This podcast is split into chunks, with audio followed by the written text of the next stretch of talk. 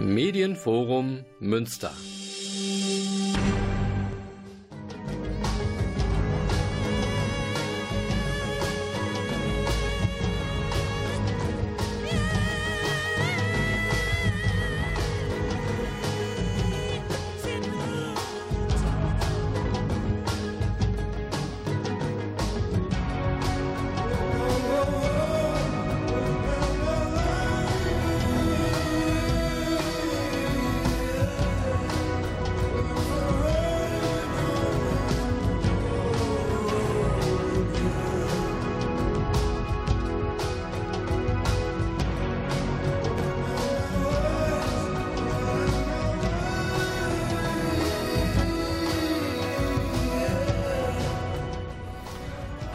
Schönen guten Abend. Hallo Münster. Hier ist wieder die Sendung Radio Fluchtpunkt. Und zwar heute werden wir uns beschäftigen mit so einem kleinen Rückblick auf einige Veranstaltungen der letzten Wochen. Und dann werde ich berichten von der Vorstellung des neuen Impulspapieres Uneingeschränkte Rechte für junge Flüchtlinge.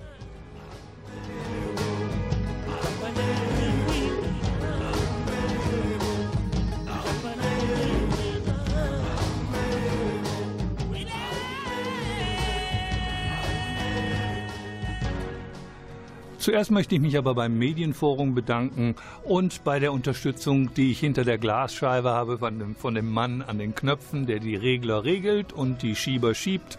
Das ist der Detlef Lorbeer. Herzlichen Dank.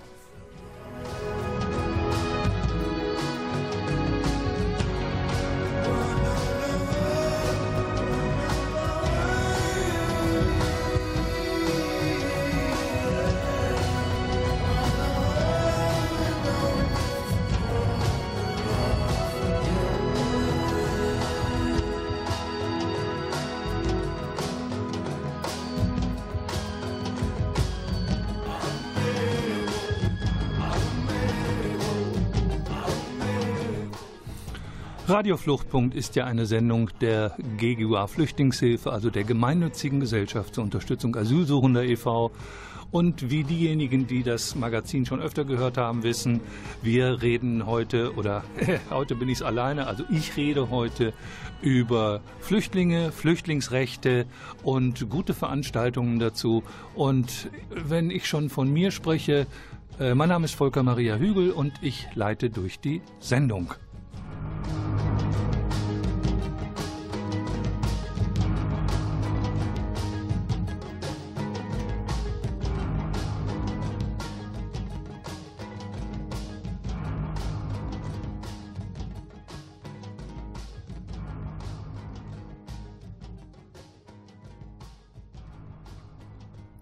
Das interkulturelle Fest liegt gerade hinter uns, das wir in Münsters Rathaus Innenhof und gegenüber, wir haben ja früher mal von Horten, was ja jetzt, glaube ich, Kaufhof oder so ähnlich heißt. Ne? Früher war das ja mal Defaka.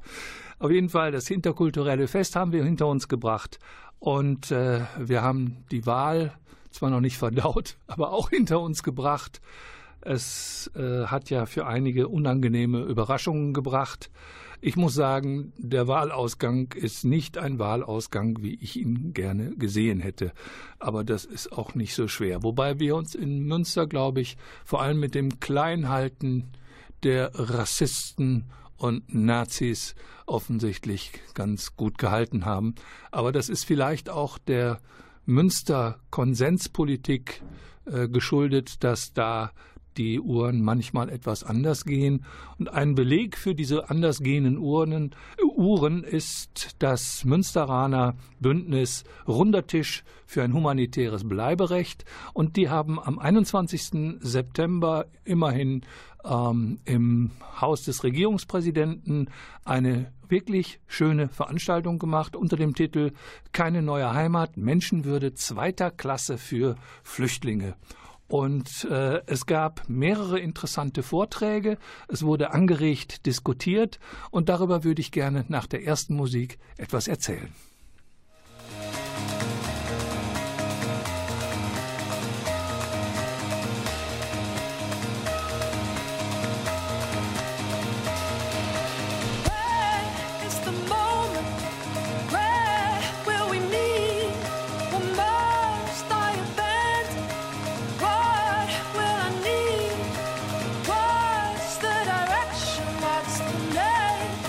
street.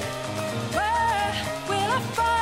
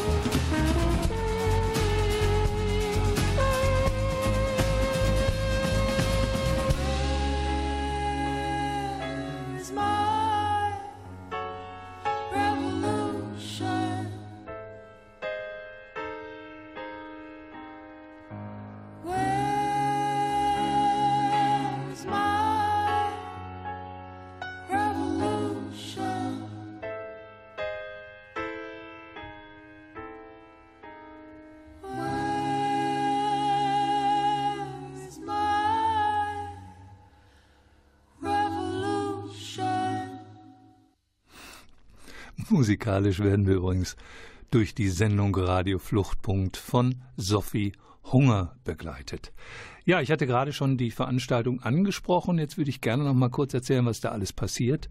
Äh, die Moderatorin des runden Tisches, Fahrerin Alexandra Hippchen, hatte freundlicherweise auch die Moderation des Abends übernommen und konnte gleich äh, zu Beginn auch den Vorsitzenden des Integrationsrates, Dr. Ömer Lütfü-Javus, begrüßen, der eine sehr engagierte Begrüßungsrede gehalten hat und nochmal auf die Bedeutung auch hier der sogenannten Selbstorganisationen von Migrantinnen und Flüchtlingen hingewiesen hat und äh, eben als Teil des runden Tisches eben auch seinen Anteil daran hat, dass dieser runde Tisch diese Bedeutung hat.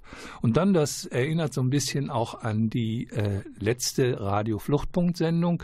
Da hatte ich ja Professor Dr. Aladin Elmar Falani von der Fachhochschule Münster als äh, Redepart. Wir haben fast die ganze Zeit geredet und ähm, mir ist hinterher gesagt worden, die Musik wäre eigentlich gar nicht so wichtig gewesen. Das Medienforum war aber der Meinung, wir hätten viel zu wenig Musik gespielt, es wäre zu textlastig. Und ich bin halt davon überzeugt, dass es Menschen gibt, die einem etwas länger als zweieinhalb Minuten zuhören können und auch in der Lage sind, nach zehn Minuten nicht sofort einzuschlafen oder äh, zu denken, jetzt brauche ich aber dringend eine Unterbrechung. Auf jeden Fall, äh, Aladin Elmar Falani hat zur Situation der Flüchtlinge und ihrer Familien in Deutschland und Europa äh, referiert und er hat ja eine unnachahmliche Art, äh, schwierige Sachverhalte durchaus amüsant und ähm, trotzdem super korrekt darzustellen. Und ähm, er hat so ein bisschen angeknüpft auch an das, was er beim Mamba-Fachtag gesagt hatte. Und zwar im Prinzip, wir haben eigentlich weder eine gute Flüchtlingskonzeption noch haben wir eine gute, gute Migrationskonzeption in der Bundesrepublik Deutschland. Und äh, die sogenannten Lösungsvorschläge, die dann immer kommen, von wegen Fluchtursachen beseitigen, Schlepper bekämpfen, dass letztlich darin äh, eine weitere Konzeptionslosigkeit besteht, weil eins auch klar ist, äh, man kann Migrationsströme nicht durch Fluchtursachenbekämpfung eindämmen, sondern man muss Menschen langfristig eine Perspektive bieten. Und darüber hinaus muss man wissen, je prosperierender Länder werden, umso mobiler werden deren Bewohner. Das heißt also, äh, so schön nach dem Motto, jetzt machen wir ein bisschen mehr Entwicklungshilfe und dann bleiben alle, wo sie sind. Das funktioniert nicht. Und das hat er auf sehr eindrucksvolle Weise auch gesagt. Und er hat uns dann auch insgesamt die Leviten so ein bisschen gelesen, indem er gesagt hat, also das mit dieser Kultursensibilität knickt es euch. Seid einfach migrationssensibel. Das sind Menschen aus anderen Kulturen. Man kann nicht die Kenntnis von über 100 Kulturen haben, wenn man mit Flüchtlingen arbeitet oder mit Flüchtlingen arbeiten will. Aber man kann bestimmte Dinge, nämlich Erfahrungen, die Migration grundsätzlich mit sich bringen, eine Entwurzelung, vertrieben worden zu sein oder sich entschlossen zu haben, aufgrund von Aussichtslosigkeit wegzugehen. Das sind die wichtigen Elemente über die müssen wir uns auseinandersetzen. Und das birgt die Chance, natürlich nicht problemlos miteinander das gemeinsame Gestalten dieses Einwanderungslandes. Bislang haben wir ja gar keine gemeinsame Gestaltung. Die Integrationsräte, sind wir doch ehrlich, sind nichts anderes als eine politische Spielwiese, denn sie haben nichts zu entscheiden, sie werden gehört und können ihren Senf dazugeben. Und genau das ist der Fehler. Wir haben mehrere Klassen von Menschen in Deutschland. Und solange das nicht auf Augenhöhe funktioniert, wird auch eine Lösung nur sehr, sehr schwer und sehr langwierig zu erreichen sein. So, Danach hatten wir eine ganz spannende Referentin, nämlich Nevros Duman, die arbeitet und lebt in Hanau und die ist von Jugendliche ohne Grenzen. Und sie hat also auf sehr eindrucksvolle Art und Weise eben gesagt, wir jungen Flüchtlinge, wir müssen für unsere eigenen Rechte kämpfen. Nur wenn wir in der Lage sind, für unsere eigenen Rechte zu, kennen, zu kämpfen, sind wir glaubwürdig und wir sind viel mehr, als man glaubt. Wir sind einfach nur zu leise. Und äh, bei dem, was wir in den letzten Monaten ja auch alles gehört haben an rassistischem Dreck aus bestimmten Ecken, äh, der sich äh, gegen Moslems generell, gegen Flüchtlinge generell, für eine sogenannte Obergrenze oder was auch immer ausgesprochen hat. In diesem Kontext kann man nur sagen, ja, wir sind nach wie vor unglaublich viele, die menschenrechtlich orientierte Arbeit machen möchten und die eine menschenrechtlich orientierte Politik erwarten. Nur sind wir leise geworden, aus welchem Grund auch immer. Das kann auch was damit zu tun haben, dass die Medien eher auf die Krawallmacher gucken, als auf diejenigen, die eine unglaublich erfolgreiche und intensive Arbeit leisten. Also Nevros Duman hat uns wirklich auch ein Stammbuch Buch geschrieben, wir brauchen euch, aber wir können selber viel erreichen, wenn wir uns zusammenschließen. Sie hat auch berichtet von so Aktionstagen, die gerade in Berlin gelaufen sind mit mehreren tausend Teilnehmerinnen und Teilnehmern, wo dann also wirklich auch eine sehr schöne Berichterstattung darüber stattgefunden hat. Und ich finde es immer wieder beruhigend, wenn ich sehe, dass die etablierte Flüchtlingssozialarbeit, zu der ich ja eher so gehöre, wenn ich dann sehe, wie viel frische Gedanken da sind, wie viel Kraft, wie viel Mut, wie viel Emotionen da ist. Ich bin ja selber auf vielen vielen Jugendliche ohne Grenzen Konferenzen auch als, äh, äh, sagen wir mal, Redner gewesen und ich habe mich immer daran erfreut, dass jedes Mal der Abschiebeminister des Jahres auch gewählt wird. Und allein diese Formen, dann damit umzugehen und zu wissen, ja, wir sind im Moment äh, in einer schwierigen Situation, aber wir kämpfen, wir machen es laut und wir machen auf uns aufmerksam. Das sind immer Dinge, die mir Mut machen und von daher war das ein toller Vortrag von Nevros Duman. Jetzt machen wir wieder Musik.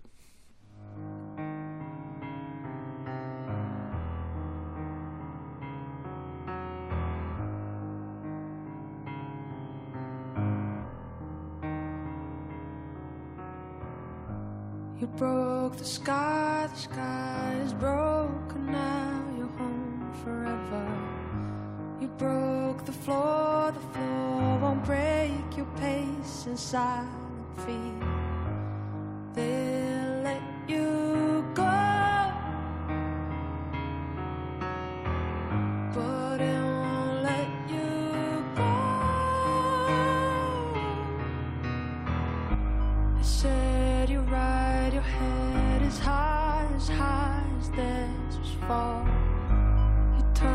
my back, you can't come back, boy, you will hardly stand.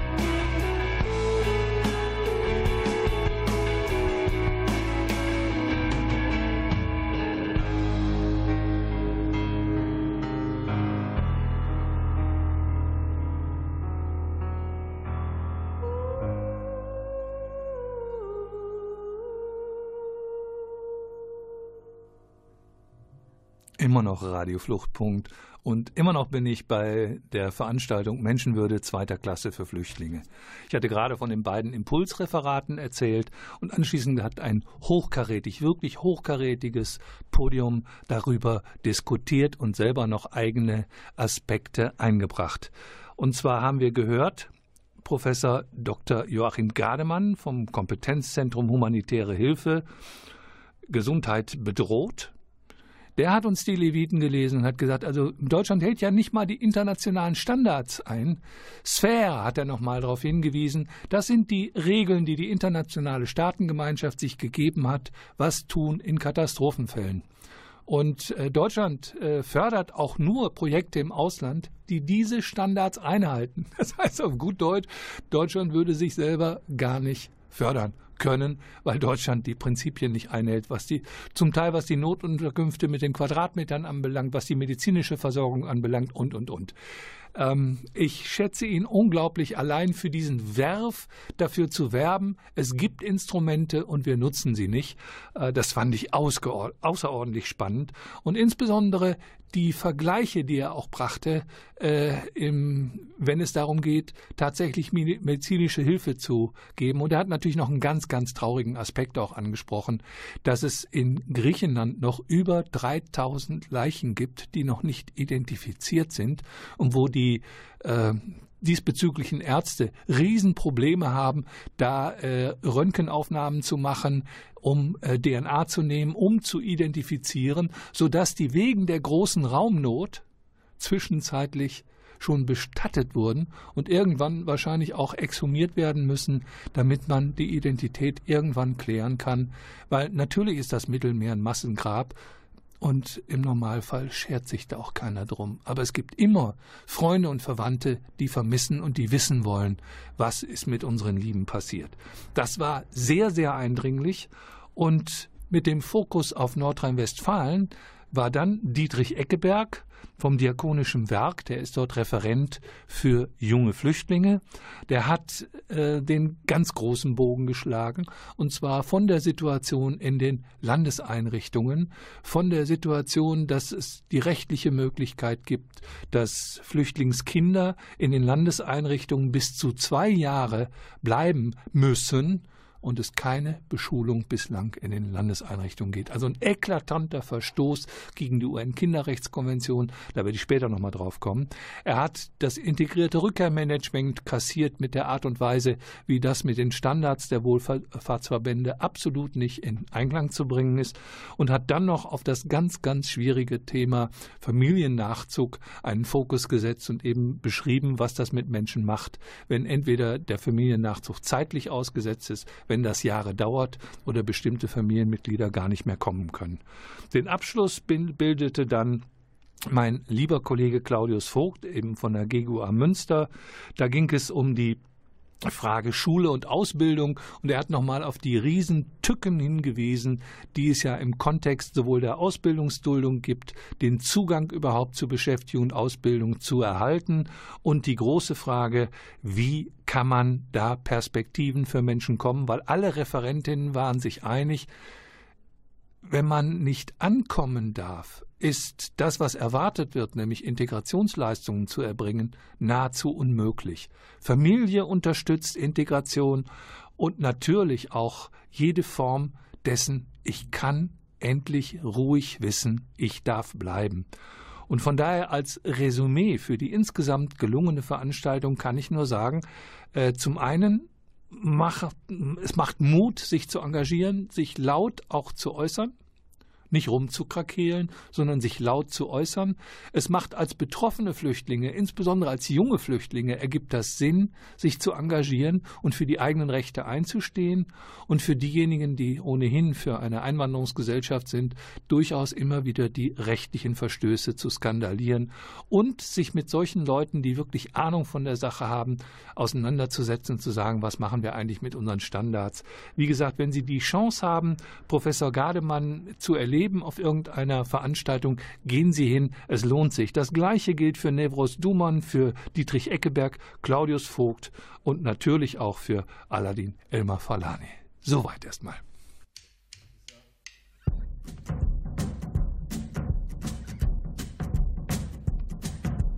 I'm not supposed to look at you the way I look at you. I know I'm not supposed to look at you the way I look at you. Shades all day long, and I sing it in a folk song too. I know I'm not supposed to wait for you the way I wait for you. I know I'm not supposed to wait for you the way I wait for you. So I pretend I'm on the go, I only meant to say hello to you. Then I'll sing la la la la la la la la.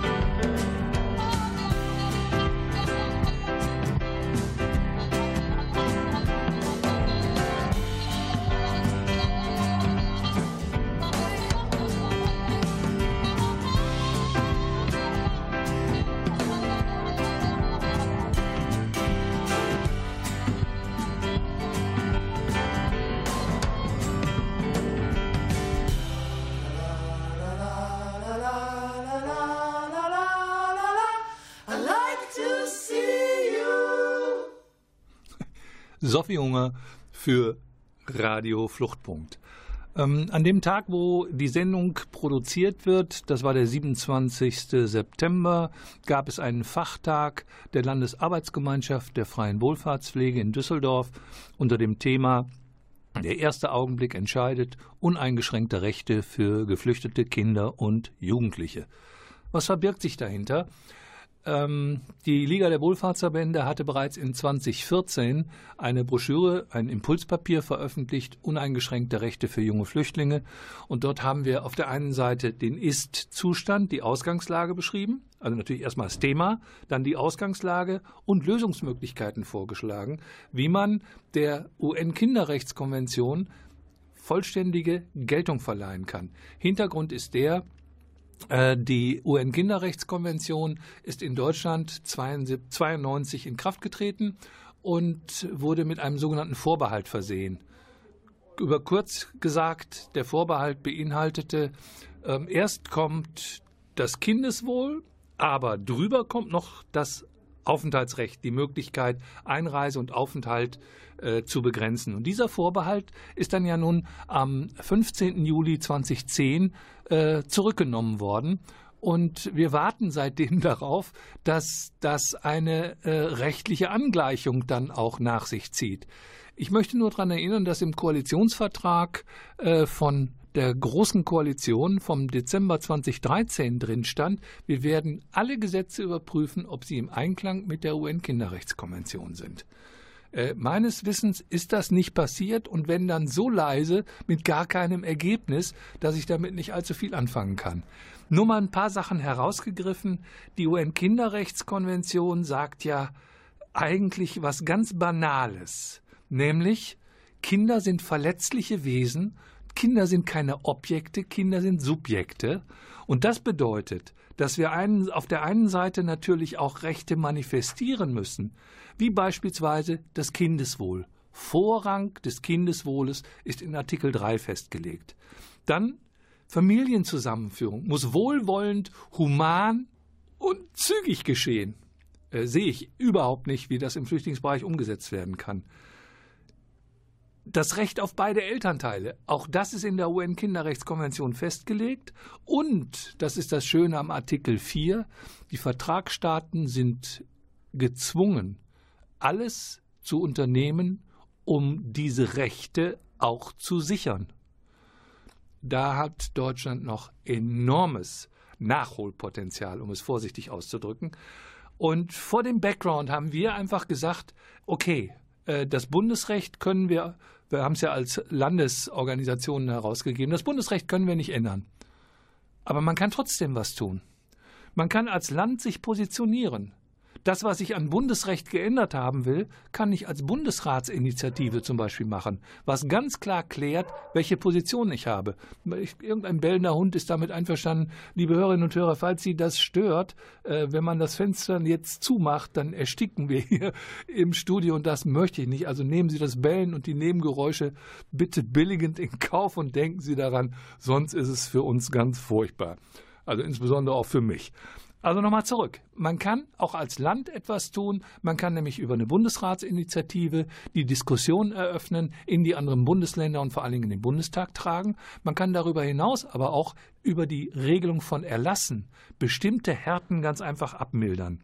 Und äh, wir haben interessanterweise ja in der Landesverfassung NRW im Artikel 6 auch die Kinderrechte implantiert und trotzdem sehe ich insbesondere in Landeseinrichtungen, aber auch in vielen Kommunaleinrichtungen, dass das nicht vernünftig umgesetzt worden ist. So, und dann haben wir uns die äh, einzelnen Punkte herausgesucht und haben so das durchdekliniert in dieser Broschüre, die man übrigens über die Wohlfahrtsverbände bekommen kann oder sich aus dem Internet auch als PDF-Datei runterladen kann. Und haben auch gesagt, was ist denn mit dem Zugang zu Bildung und Teilhabe? Und äh, die sind immerhin in Artikeln 28, 29 und 31 äh, geregelt. Und die Frage, muss es eigentlich Beschränkungen geben bei der Bildung? Und ich hatte vorhin schon darauf hingewiesen, dass wir ja auf der Landesebene in den Landeseinrichtungen bisher nur Schulrecht, aber keine Schulpflicht haben und Kinder über Monate nicht beschult werden. Das ist nur ein Punkt davon.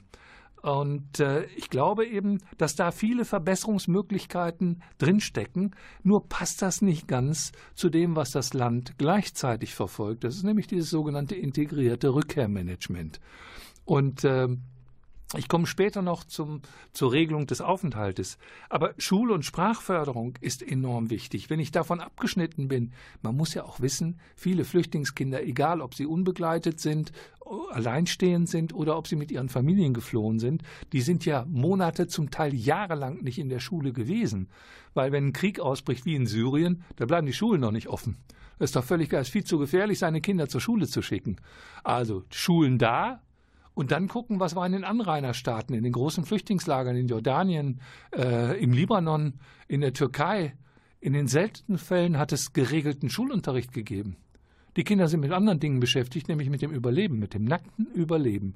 Und wenn man dann auch noch im Zufluchtsland Deutschland ist und wird auch hier nicht beschult über Monate hinweg, also bis drei Monate, wie das früher war in den Landeseinrichtungen, da kann man nichts gegen sagen. Das, das bedarf einfach auch der organisatorischen Dinge. Äh, man äh, muss die Infrastruktur hinkriegen, man muss auch gucken, dass die Kinder ihre Impfung haben und und und. Bis zu drei Monaten zu sagen, das würde niemals gegen irgendwelche UN-Kinderrechtskonventionen oder Menschenrechtskonventionen verstoßen.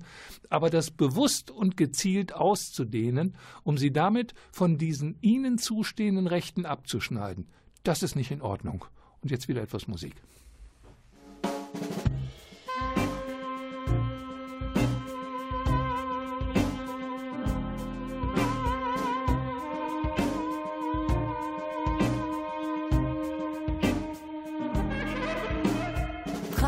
ist das neue 20. Der Mann ist die neue Frau. Ist das neue Gefängnis und Reich ist das neue Schlau. Islam ist die neue katholische Kirche und Deutschland die neue Türkei. Die Schweiz schon bald im Siebengebirge und jetzt ist das neue vorbei. Und wenn du bald nach Hause kommst, dann bin ich nicht mehr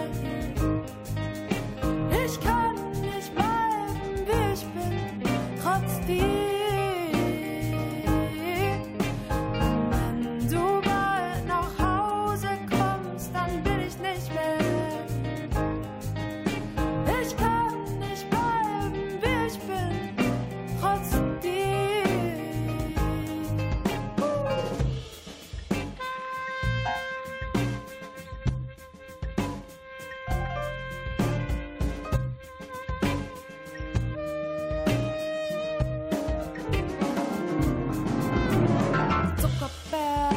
der neue Kolumbus, der Bankmann, die neue Aristokratie. Gesundheit, der neue Exorzismus, la fatigue, c'est la nouvelle folie. Nichtraucher sind die neuen Raucher, Alte fühlen sich neu, immer jünger. Intellektuell ist neu, völlig unbrauchbar. Frei zum Bestehen ist neu, so viel Hunger. Dann bin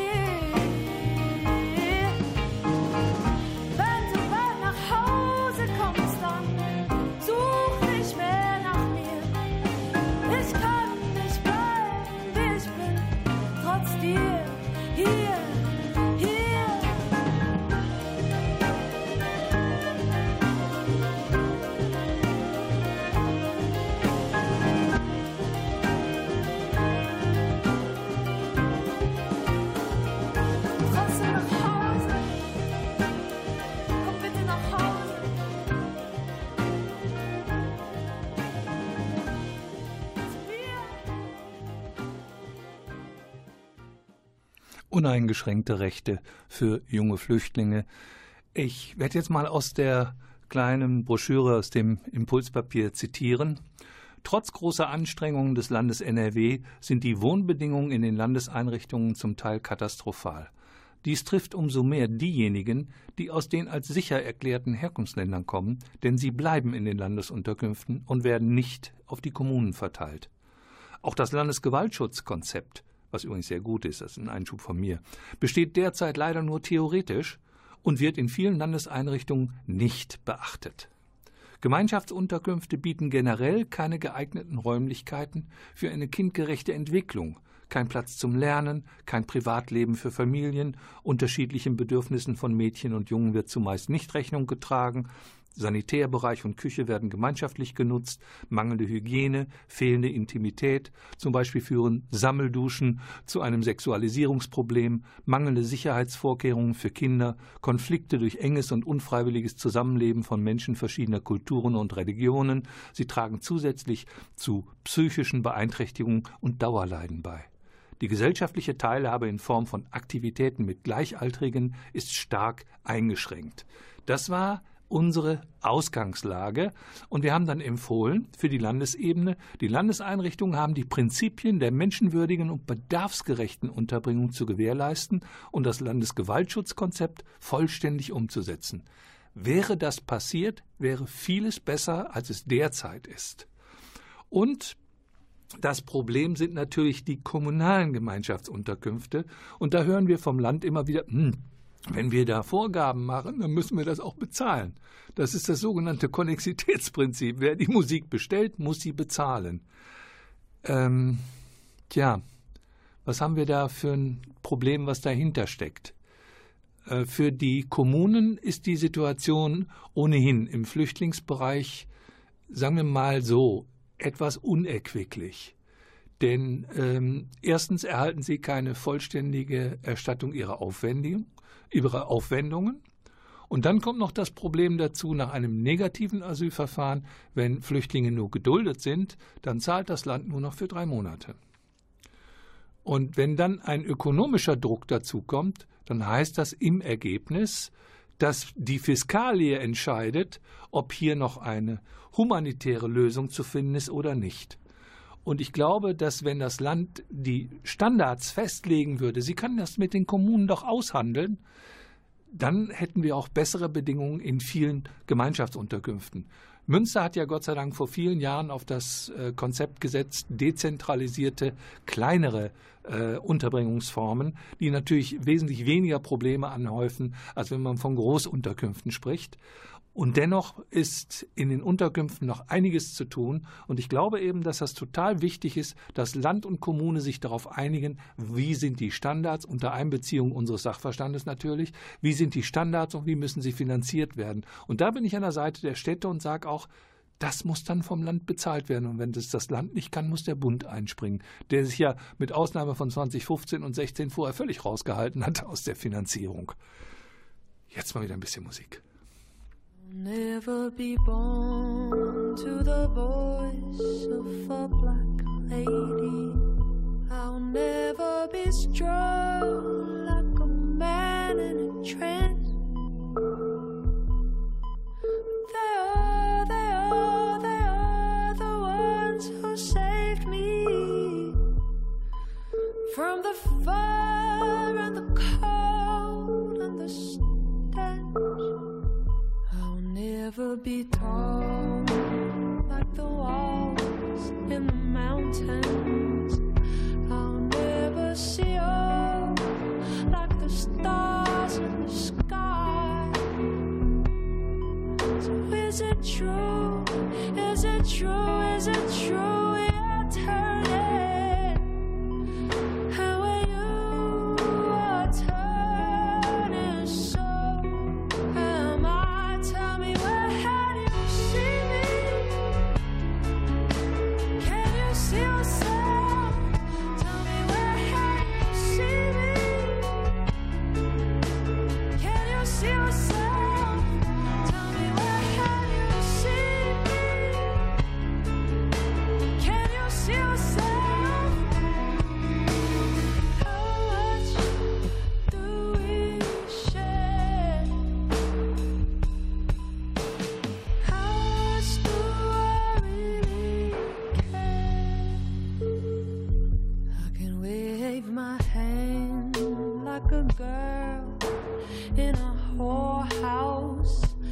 Can blush at a smile like a king in disguise. But I, I will never have to live by. Ja, das ist manchmal schade, dass man Stücke nicht ganz ausspielen kann, aber die Zeit drängt, weil nämlich noch ein ganz zentraler Punkt, wo Kinderrechte missachtet werden, zu besprechen ist. Ein großes Kapitel in dem Impulspapier Uneingeschränkte äh, Rechte für junge Flüchtlinge ist die Frage von Familie und Familiennachzug. Wir haben auf der einen Seite die Definition von Familie, die sowieso nur Kernfamilie umfasst, was ja schon ein Problem für viele darstellt. Was ist mit Geschwistern? Was ist mit Großeltern? Das ist äh, alles nicht positiv geregelt für den Personenkreis. Dann gibt es Flüchtlinge mit privilegierten Familiennachzug, das sind die anerkannten Flüchtlinge. Und dann gibt es die, wo der Familiennachzug bis zum 16. März 2018 ausgesetzt ist. Das ist der sogenannte internationale subsidiäre Schutz. Und dann gibt es natürlich den ganz normalen Familiennachzug. Dafür brauche ich aber eine bestimmte Aufenthaltserlaubnis und ich muss in der Lage sein, auch den Lebensunterhalt zu sichern. Wir wissen, dass Familiennachzug heute zwischen ein und zwei Jahren überhaupt dauert, dass ich einen Termin für das Visum bekomme. Man muss bei unbegleiteten Minderjährigen wissen, also bei unbegleiteten minderjährigen Flüchtlingen wissen, da, gibt, da tickt eine biologische Uhr. Weil sobald sie volljährig sind, können ihre Eltern keine Visa mehr bekommen.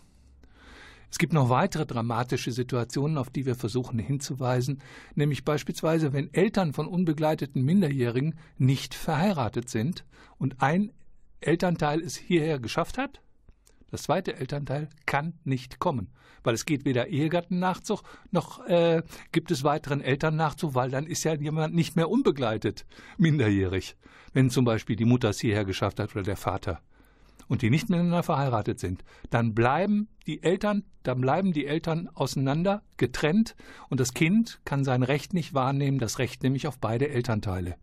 Und von dieser Art Probleme, da hatten wir übrigens auch im September eine schöne Veranstaltung von der GGUA, die war sehr, sehr gut vorbereitet, gut besucht, war allerdings so ein bisschen im Rahmen des Wahlkampfes, weil auch eine Podiumsdiskussion stattgefunden hatte. Aber das Entscheidende war, es gibt so viele Bereiche im Familien, beim Familiennachzug oder bei Familienzusammenführung, die gerade für Kinder ganz bedrohlich sind.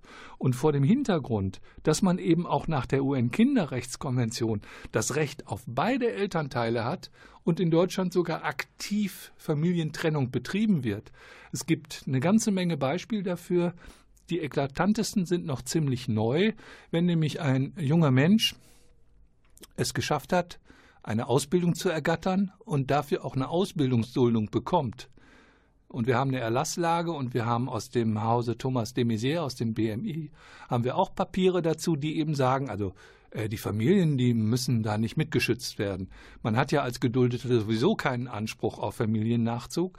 Und vor dem Hintergrund ist völlig klar, die Leute werden dann die Ausbildung abbrechen und mit ihren Eltern ausreisen und ihren Geschwistern. Oder junge Erwachsene, die, wo, die schon Kinder haben, die werden natürlich nicht zuschauen, wenn Kinder und das zweite Elternteil ausreisen muss. Die haben kein Interesse daran, die Ausbildung dann hier zu machen. Und das nennt man dann den Willen des Gesetzgebers so richtig fein unterminieren. Denn das sollte ja Sicherheit geben, auch für die Wirtschaft und für die Betriebe. Denn gerade da ist ja ein Ausbildungsmangel. Und dann haben wir jemanden gefunden und dann darf es nicht umgesetzt werden. Ja, der gute äh, Detlef Lorbeer signalisiert mir schon, ich muss mit meinen Ausführungen zu Ende, zum Ende kommen, weil die Sendezeit schon wieder fast rum ist.